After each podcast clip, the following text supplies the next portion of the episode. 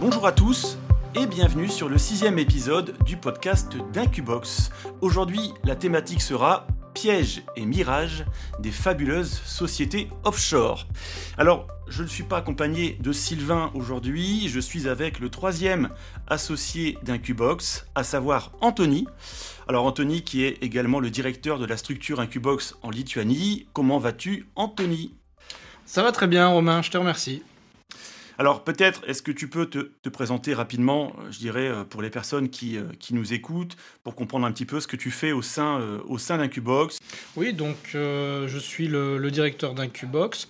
Je m'occupe de toutes les affaires légales et financières de la société. donc la plupart des clients ont déjà eu l'occasion de recevoir quelques mails de ma part pour faire état d'un rapprochement comptable ou de certains manquements dans la documentation qu'ils ont.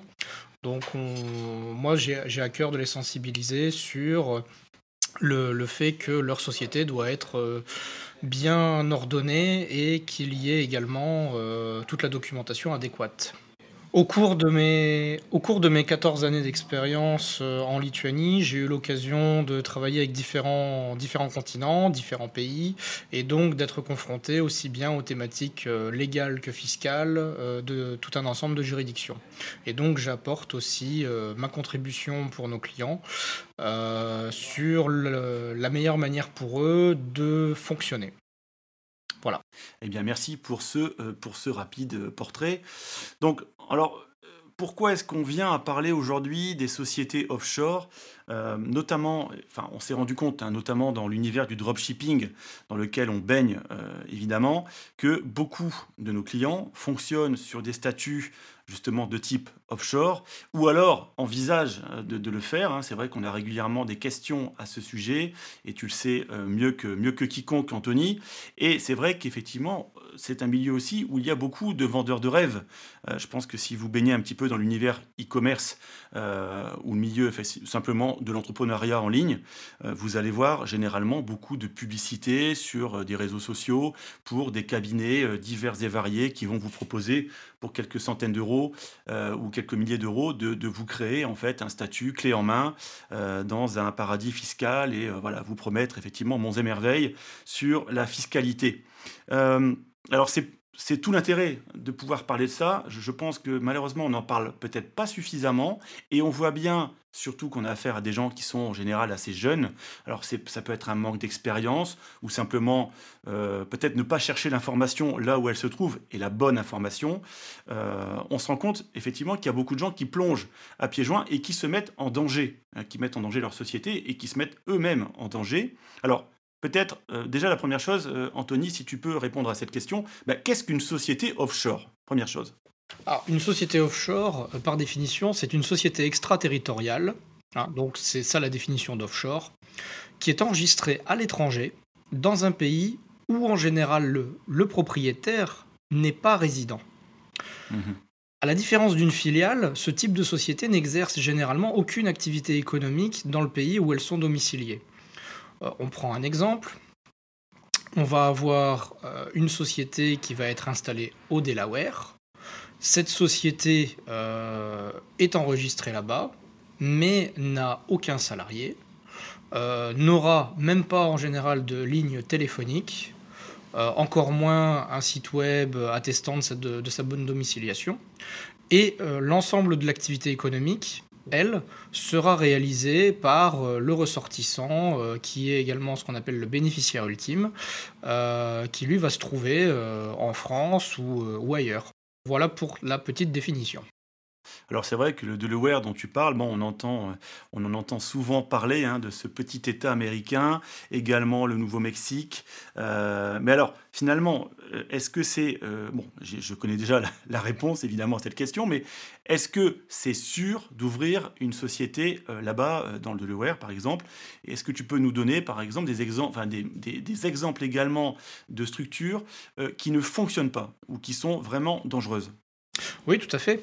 Donc, tout d'abord, pour, pour revenir sur le premier point, Euh, une société qu'on incorpore au Delaware, euh, ça a toujours une image un peu fantasque, euh, comme quoi, ça y est, c'est, on entre dans la haute finance, etc. Alors qu'en fait, non, pas du tout. avoir une société au Delaware aujourd'hui, c'est facile à constituer, comme tu l'as rappelé. Il y a plein de structures, de cabinets, d'indépendants, parfois, parfois très mal animés qui, euh, qui veulent simplement prendre euh, un billet de 500 pour euh, avoir déclaré ouvert une société. le but des gens et des structures qui enregistrent au Delaware ou ailleurs, c'est en général de faire de l'économie sur les impôts. Alors, bon, l'optimisation fiscale, c'est quelque chose qui est de moins en moins toléré.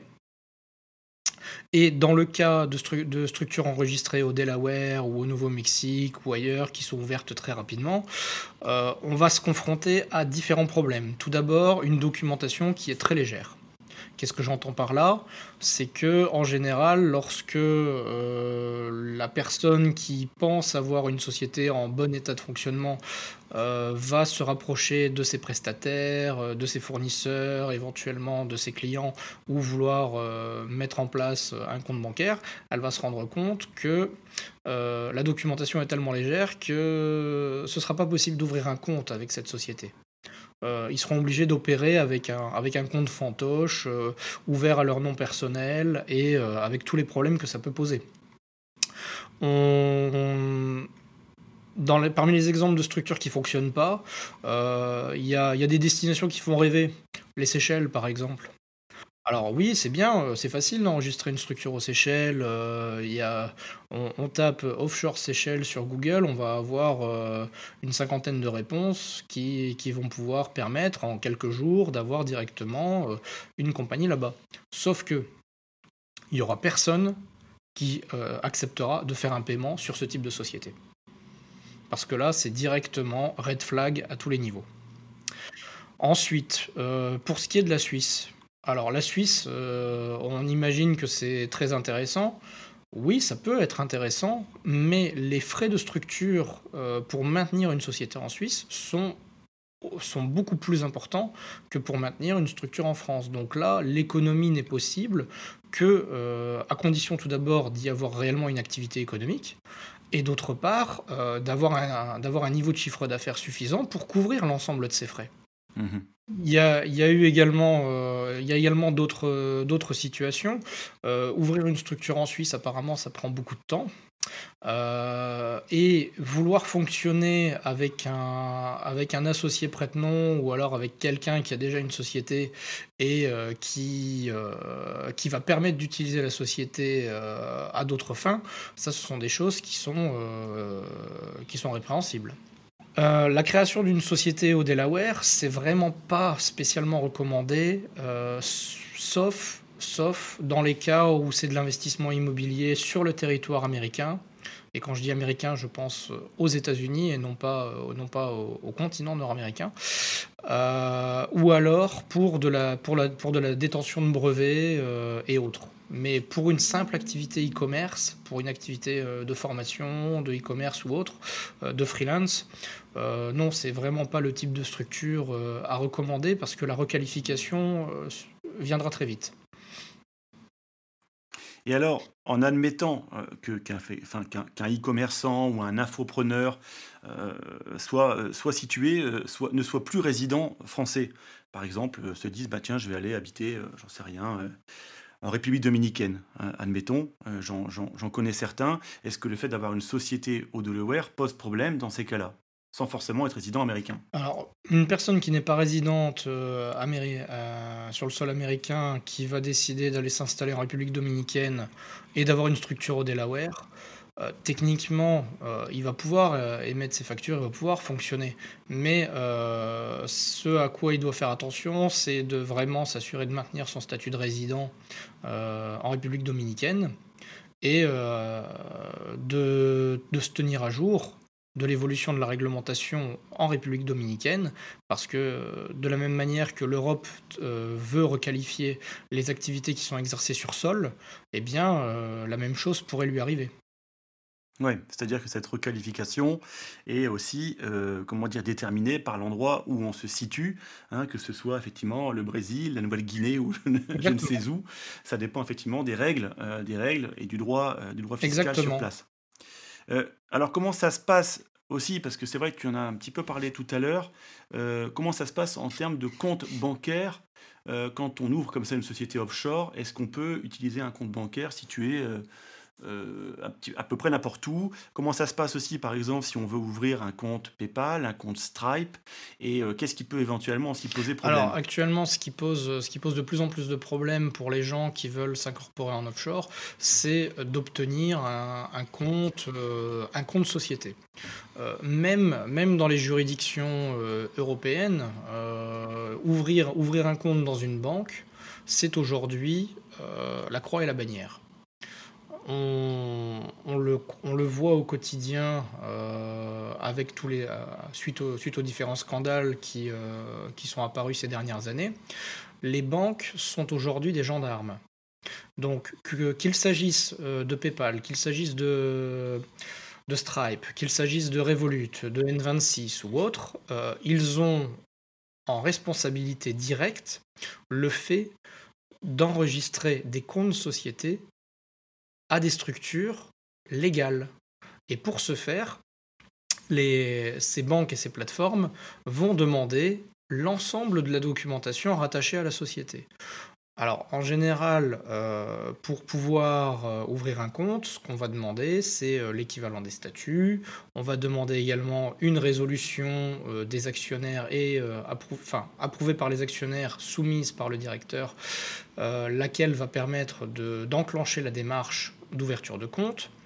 Dans des structures où il y a des associés étrangers, on va se retrouver également euh, dans des cas avec des enquêtes euh, qui peuvent durer euh, plusieurs jours, voire plusieurs semaines, afin de valider le fait que les, les différents actionnaires ont bien pas de blanche, de sorte à permettre l'ouverture de ce compte.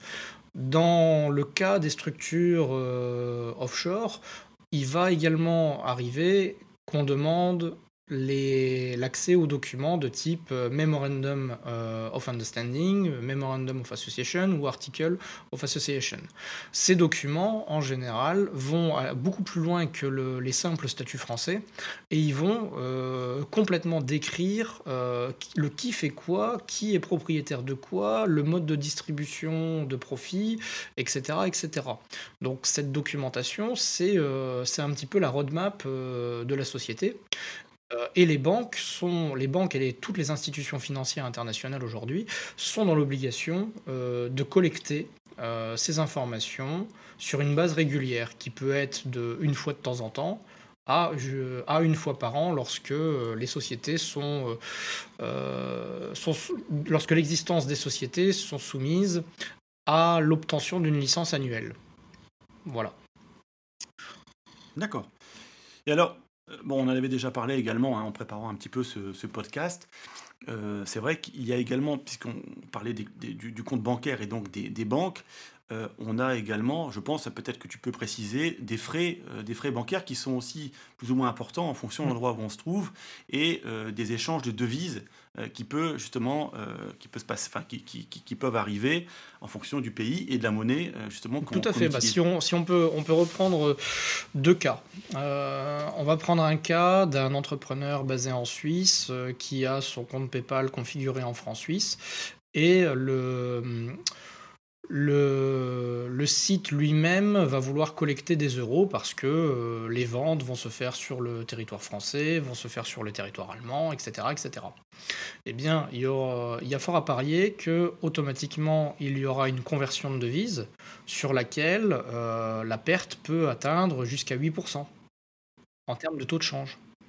Donc ça, ça vient amputer directement euh, la marge qui aurait dû être réalisée. Un autre cas, euh, là on n'est pas sur du offshore, on est sur simplement de la euh, un statut régalien. Le, royaume de Thaïlande, par exemple, lui, va imposer la conversion des devises euh, lors de l'entrée sur le territoire. Ce qui fait que, par exemple, lorsqu'on doit, lorsqu'on souhaite acheter quelque chose à distance sur la Thaïlande, eh bien, on, aura beau avoir payé en euros ou en, dollars ou en ce qu'on veut, le, marchand, lui, va recevoir automatiquement des bats et se fera ponctionner euh, déjà euh, un taux de change. Et ensuite, si ce, si ce prestataire, enfin si, si cette personne au final n'est qu'un intermédiaire euh, et qu'il doit de son côté régler en, en USD son fournisseur, eh bien là, il se prend une deuxième casquette de conversion.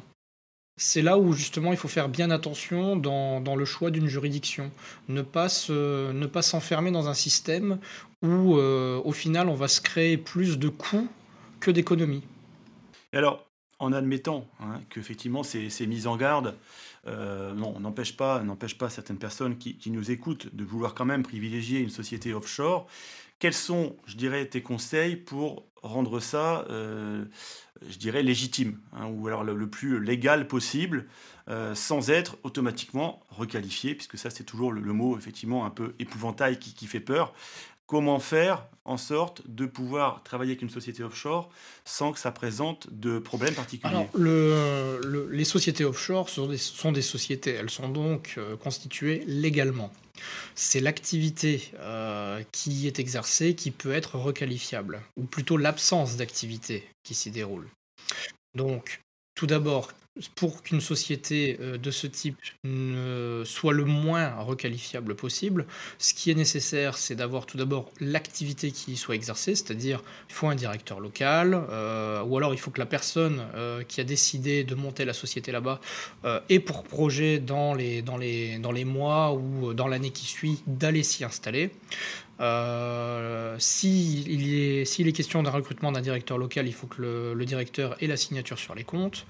Euh, l'activité économique doit être réalisée sur place, euh, si nécessaire avec une, avec une partie en sous-traitance de sorte à ce que bon, on puisse, on puisse avoir d'un côté des bulletins de salaire sur, sur l'entité, justifier qu'elle fonctionne administrativement et économiquement. de cette manière, on est euh, dans un schéma où l'activité économique est réellement exercée là-bas. Et alors, est-ce qu'on peut imaginer, euh, alors là c'est une question que je te pose comme ça parce que j'y pense à l'instant, est-ce qu'on peut imaginer par exemple une société sur le sol américain euh, au Nouveau-Mexique, au Delaware, avec sur la partie e-commerce une partie des ventes qui est réalisé euh, sur le territoire américain, mais pas seulement. Tu vois, euh, c'est vrai que la plupart des e-commerçants en général, un petit peu expérimentés, aiment bien dupliquer leur boutique pour avoir, enfin, s'étendre sur plusieurs marchés. Est-ce qu'on peut imaginer qu'une société dans le Delaware avec des ventes qui sont réalisées aux États-Unis, mais pas que, euh, aussi en Europe, par exemple, est-ce que ça peut, dans ces cas-là, fonctionner en ayant pourquoi pas un directeur euh, local euh, euh, qui va opérer les signatures et, enfin, s'occuper un petit peu de toute la documentation. En principe, oui. Hein, dès lors qu'il y a une activité concrète et réelle exercée sur place qui contribue à générer de la valeur ajoutée et de la richesse pour la société, là, c'est tout à fait possible. Euh, après, ce qui peut être aussi intéressant d'avoir, c'est euh, euh, d'avoir un, un, local avec également une zone de stockage, parce que si c'est une activité e-commerce, bon bah, pour tout ce qui est au niveau des, échanges, des retours produits, c'est toujours bien d'avoir aussi le, la zone dédiée dans le territoire. Hmm. D'accord. Ok, bah écoute, je pense qu'on a bien fait le, tour un petit peu des, risques pour ces sociétés offshore. Alors, Qu'est-ce que tu recommanderais euh, aujourd'hui donc à quelqu'un qui serait, prêt hein, à signer euh, euh, dans un cabinet spécialisé justement sur le montage de sociétés offshore plus ou moins bancales Et quel, quel, est pour toi le système peut-être le plus sûr pour quelqu'un qui veut quand même optimiser Et ça, je pense qu'on ne peut pas non plus en vouloir aux gens de vouloir optimiser leur fiscalité? Alors, plusieurs scénarios. Tout d'abord, scénario 1, euh, je suis français et euh, j'ai pour projet de vie d'aller m'installer ailleurs. Euh, actuellement, tous les influenceurs et toutes les influenceuses affectionnent particulièrement Dubaï. eh bien, eh bien, euh, le, la chose qui serait à recommander euh, dans le cadre de ce type de projet de vie, euh, c'est de faire appel à un cabinet qui soit réellement spécialisé, qui puisse attester de, plusieurs années d'expérience, qui soit, qui soit réellement recommandé et non pas, non pas céder directement au chant des sirènes d'un site qui a pu être monté, qui peut être très bien, mais derrière lequel il y aura une certaine opacité et la documentation rattachée au montage serait elle-même aussi très opaque. Donc faire appel à, faire appel à des gens qui soient réellement spécialisés. Euh, dans la question. Et euh, par spécialisé, j'entends, euh, j'entends particulièrement le fait de dire on fait appel à quelqu'un dans une juridiction parce qu'il y vit, parce qu'il est, sur place, parce qu'il connaît les problématiques et, que comme, il est sur place, il est également à même de suivre les évolutions de la réglementation. Parce que ce qui est vrai aujourd'hui ne le sera peut-être plus demain. Les choses, euh, le, monde s'accélère euh, et il faut avoir ça aussi en tête. Donc, ce que je veux dire par là, c'est que la documentation de la structure qui est soumise euh, au client, ça doit permettre de le rassurer aussi bien dans l'aspect, et la dimension légale que dans la dimension pratique. Ensuite, il y a un deuxième cas de figure. on a de plus en plus de, gens qui, surtout en cette période de confinement, décident de, claquer la porte euh, de leur domicile, de, vendre, de vendre ce qu'ils ont et de devenir ce qu'on appelle des, digital nomades. Et ces gens-là sont tout à fait éligibles à des dispositifs qu'on appelle les dispositifs de e-resident, donc euh, ça commence à apparaître un petit peu partout. Euh, certaines îles le proposent, euh, les Barbades par exemple, mais on a même au sein de l'Union européenne des juridictions qui, sont, qui se veulent attrayantes et attractives au travers de ce système. L'Estonie en est un exemple. En quelques mots, les avantages qu'on peut trouver à tout ça, c'est que en ayant une société résidente euh, en Estonie, on reste dans, une société, de service qui est établie au sein de l'Union européenne. On est donc sur de l'euro, euh, donc on évite les, risques de conversion en devise. À qui ça s'adresse? Ça s'adresse à des freelances, à des consultants, à des personnes qui exercent depuis le web et qui donc euh, n'ont de réelle attache que leur ordinateur et une connexion Internet. Euh, un autre avantage de ce système estonien, c'est que les profits qui sont réalisés sur la structure estonienne peuvent être réinvestis directement dans des actifs estoniens. Le système est complètement légal, euh, c'est approuvé par, euh, par le fonctionnement de l'Union européenne, donc il n'y a pas le moindre bémol là-dessus. Euh, je, tiens particulièrement à insister là-dessus. Euh, les impôts, comment ça fonctionne bah, Les impôts qui sont collectés par la partie estonienne, c'est-à-dire par le gouvernement estonien, sont collectés. Et euh, lorsqu'il y a paiement de, dividendes, eh bien, les, dividendes vont être taxés en partie sur le territoire estonien et la contrepartie restante sera qualifiée par l'état de résidence.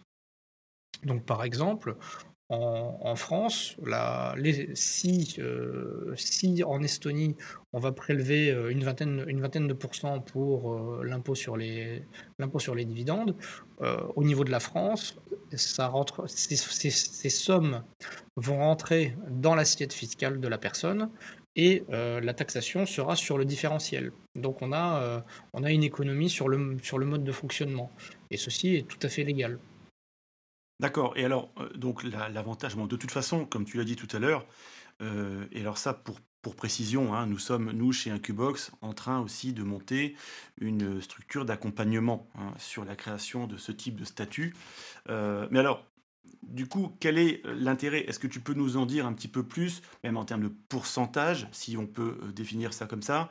Quel est l'intérêt, par exemple, de partir sur une structure estonienne par rapport à une structure française en termes d'économie, simplement euh, Alors là, il faudrait, qu'on détaille ça ligne par ligne, ça serait un peu long, mais on peut considérer qu'on va le système intelligent avec une société résidente estonienne, c'est d'avoir une activité sur laquelle on ne prend pas de salaire.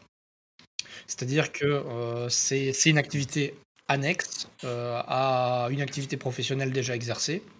L'activité professionnelle de base permet de, bah, vivre euh, au quotidien. Et donc, les profits qui vont être réalisés sur cette activité estonienne vont permettre de ne pas avoir à payer de fiscalité sur euh, du versement de salaire.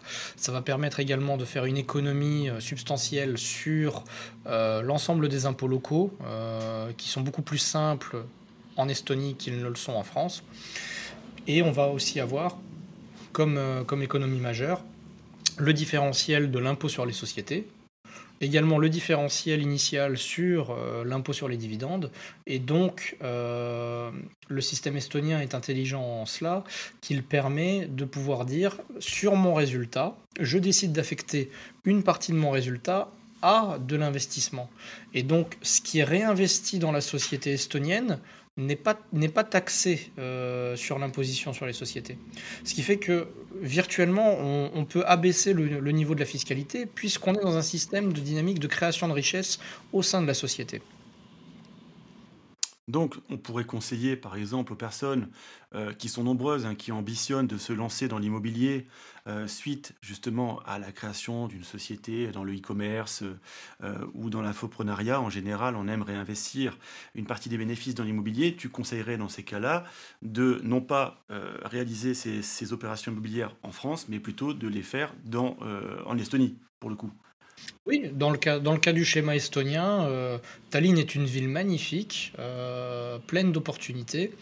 Euh, le, niveau de l'immobilier est très bon et les, prix de l'immobilier progressent d'année en année. Donc c'est, on est sur de l'investissement, on est dans de la pierre, on est sur une capitale européenne qui est la plus, la plus digitalisée au monde, hein, puisque plus de 90% des services administratifs sont digitalisés. Euh, chose qui est bonne de, rappeler, qui, qui, peut faire, euh, faire figure d'introduction pour un prochain podcast, c'est que justement, donc, cette digitalisation de l'économie estonienne euh, leur permet à, ces e-residents qui créent des sociétés e-residents de pouvoir tout gérer à distance. Il n'y a aucun besoin de mettre un pied en Estonie. Euh, si ce n'est pour aller regarder ben, dans, quoi, euh, dans il souhaiterait que la société investisse pour avoir un retour sur investissement futur, que ce soit dans l'immobilier ou alors même dans l'investissement de start-up, puisqu'il y y a tout un écosystème de start-up euh, sur les pays baltes qui est très très intéressant. D'accord. Bon, de toute façon, on le voit bien, hein, de plus en plus de personnes, alors souvent des gens qui ont un peu plus d'expérience, sont, sont intéressés par le système e-résident. Alors, comme tu l'as dit, on va revenir là-dessus dans un prochain podcast où on essaiera peut-être vraiment de détailler déjà comment se passe la création de ce type de statut, en quoi nous, chez Incubox, et plus ta partie euh, que la mienne, hein, en quoi est-ce que finalement on peut, euh, on peut aider les personnes et les accompagner? On est en train de mettre en place un programme euh, pour aller dans ce, dans ce sens. Et puis, et puis vraiment détailler les avantages peut-être de manière plus précise. Ça fera donc l'objet d'un prochain épisode euh, dans quelques, dans quelques semaines où j'aurai le plaisir de retrouver Anthony pour parler euh, de tout ça. Bah, en tout cas, je te remercie. On va s'arrêter là euh, pour aujourd'hui. Je te remercie pour ces précisions. Et donc, méfiez-vous ou simplement sachez vraiment où vous mettez, les pieds et n'hésitez pas peut-être, avec ta permission Anthony, n'hésitez pas peut-être à revenir vers nous pour, mhm. pour demander des précisions, poser des questions. On est là également euh, pour y répondre et pour savoir peut-être mieux vous orienter avant de vous lancer tête baissée dans un système offshore qui pourrait euh, éventuellement vous poser des, problèmes euh, relativement graves par la suite. Bah, Tout à fait. Voilà, bah écoute, il me reste à souhaiter bah, à toi-même une bonne fin de journée, à, à, vous également. On vous souhaite de bonnes ventes. Et puis, on se dit à très bientôt, c'est-à-dire à la semaine prochaine pour un prochain sujet pour le septième épisode donc, du podcast d'Incubox. À très bientôt tout le monde. Salut, ciao. Au revoir.